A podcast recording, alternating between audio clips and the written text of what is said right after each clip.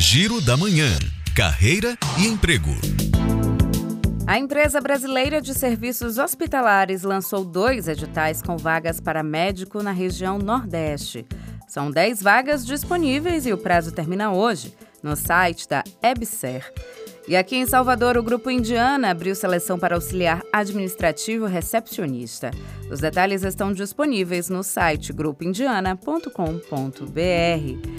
Já a Prefeitura de Ipirá, no interior do estado, abriu dois processos seletivos para a contratação de 130 profissionais.